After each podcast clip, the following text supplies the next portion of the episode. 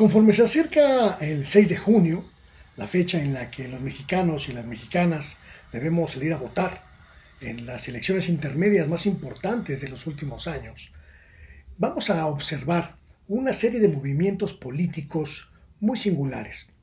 Partidos que durante muchos años creímos ajenos unos con otros, partidos, eh, organizaciones políticas que durante mucho tiempo creímos que eran distintos, van a terminar uniéndose, aliándose, para impedir la transformación. Es un fenómeno que hemos observado ya en otras instancias y en otros momentos. Eh, lo conocimos como el Pacto por México, lo conocimos como las alianzas, como los movimientos de solidaridad en torno de proyectos, pues principalmente neoliberales.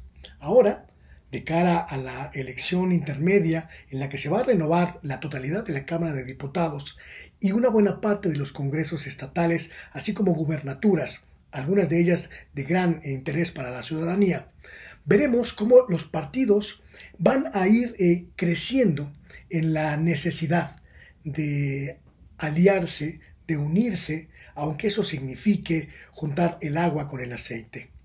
Este engendro que convocó el empresario Claudio Jicotencatl González, llamado Sí por México, Va por México o lo que sea que quieran hacer con México, que conjuga al PRI, al PAN y al PRD, va a tener su principal estrategia de trabajo en la eh, necesidad de acercar a otros políticos de diferentes partidos para sumarse a su alianza. Principalmente el feudo de Dante Delgado, esta estructura partidista eh, amorfa que durante muchos años ha servido para los intereses del político veracruzano, que en muchos casos solamente ha sido rémora de organizaciones de otra índole. Esto no es nuevo, insisto, lo hemos observado en otros, en otros momentos.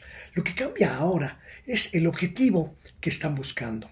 Si en, otros, si en otras ocasiones, en otros años, eh, tenían cierto cuidado en camuflar sus verdaderos intereses y disfrazaban el amor por México, la necesidad del desarrollo, el conjunto de cambios estructurales para llevar a México a un lugar mejor, eh, ahora simplemente se desnudan, impedir que el gobierno del presidente López Obrador mantenga su mayoría en el Congreso y siga la transformación, sigan los cambios en este país. Sin duda, la carencia de propuestas, la carencia de una estructura programática, la carencia absoluta de ideas y propuestas de un país o de un proyecto de país es el matiz más importante que estamos viendo en esta elección.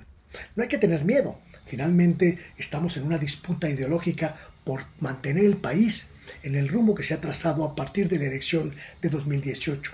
Lo importante aquí es identificar a los personajes que están jugando el juego de la transformación y diferenciarlos de aquellos que están buscando que México regrese al pasado de saqueo donde unos cuantos decidían el futuro de todos.